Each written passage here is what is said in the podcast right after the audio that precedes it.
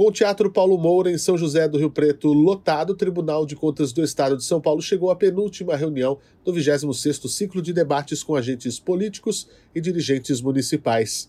Cerca de mil pessoas, entre prefeitos, vereadores, lideranças políticas, secretários municipais, gestores, servidores públicos e representantes de 92 municípios das regiões de São José do Rio Preto e de Fernandópolis participaram do encontro, que tem como objetivo orientar sobre boas práticas administrativas. O presidente do tribunal, conselheiro Dimas Ramalho, em conversa com jornalistas, reforçou a importância de atualizar os conhecimentos sobre gestão pública. Bom, primeiro é importante estar de volta, né?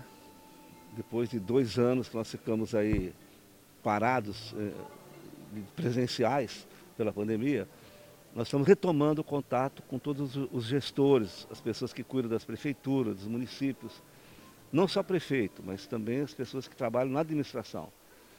E nesse momento nós estamos explicando várias coisas importantes é, para relembrar. Primeiro que é o ano eleitoral, né? O ano eleitoral é um ano diferente dos outros. Na democracia é igual, porque cada dois anos tem eleição. Mas para quem administra tem que tomar alguns cuidados não querer gastar mais do que gastava ano passado, não querer mostrar serviço para poder é, dizer que está apoiando mais, ou seja, fazer o que é de rotina, o que é de lei. O prefeito de São José do Rio Preto, Edinho Araújo, agradeceu a passagem dos técnicos do tribunal por sua cidade. Esse caráter é, pedagógico que tem este ciclo, que está na sua 26 sexta edição, traz ao prefeito, às autoridades municipais, aqueles que são gestores, é, uma tranquilidade. E mostra o quanto o tribunal não está aqui para, para punir, ele está para orientar, a fim de que o recurso público seja aplicado da melhor forma possível, seja aplicado e atinja o seu objetivo, que é a população, que é o bom serviço prestado.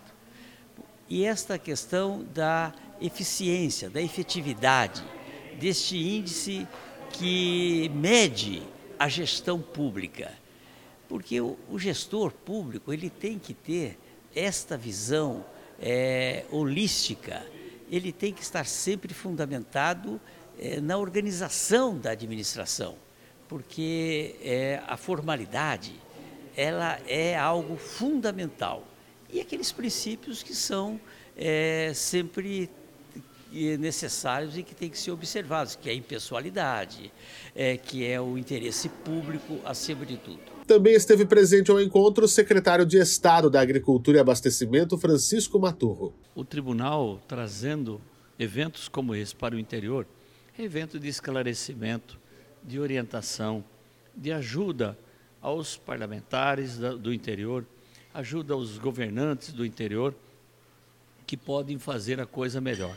Nós sabemos que tem muitos erros e os erros podem ser corrigidos com mais esclarecimento, mais conhecimento. É um papel tão importante que o tribunal faz nesse momento que eu louvo o trabalho como esse.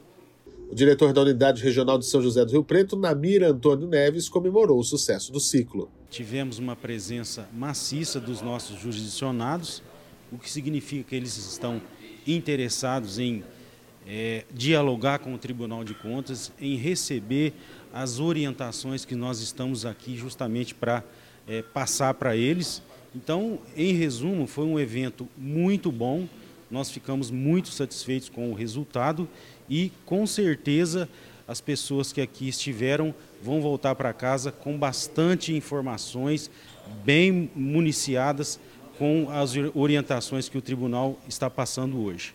O diretor da Unidade Regional de Fernandópolis, Valdir Martino, também falou sobre o conteúdo discutido no encontro. Eu acho extremamente importante essa retomada é, do ciclo de debates da forma presencial. Né? É, o, é o Tribunal de Contas exercendo aí a, su, a sua função pedagógica, né? essa, essa função pedagógica que, que está prevista aí na nossa missão. Né? Às vezes, a, a, a, é um trabalho de preventivo, né? um, um, um trabalho de orientação mesmo. Às vezes a falha, o erro é cometido, talvez não de forma intencional, mas é, talvez por desconhecimento da norma ou por uma interpretação equivocada da norma.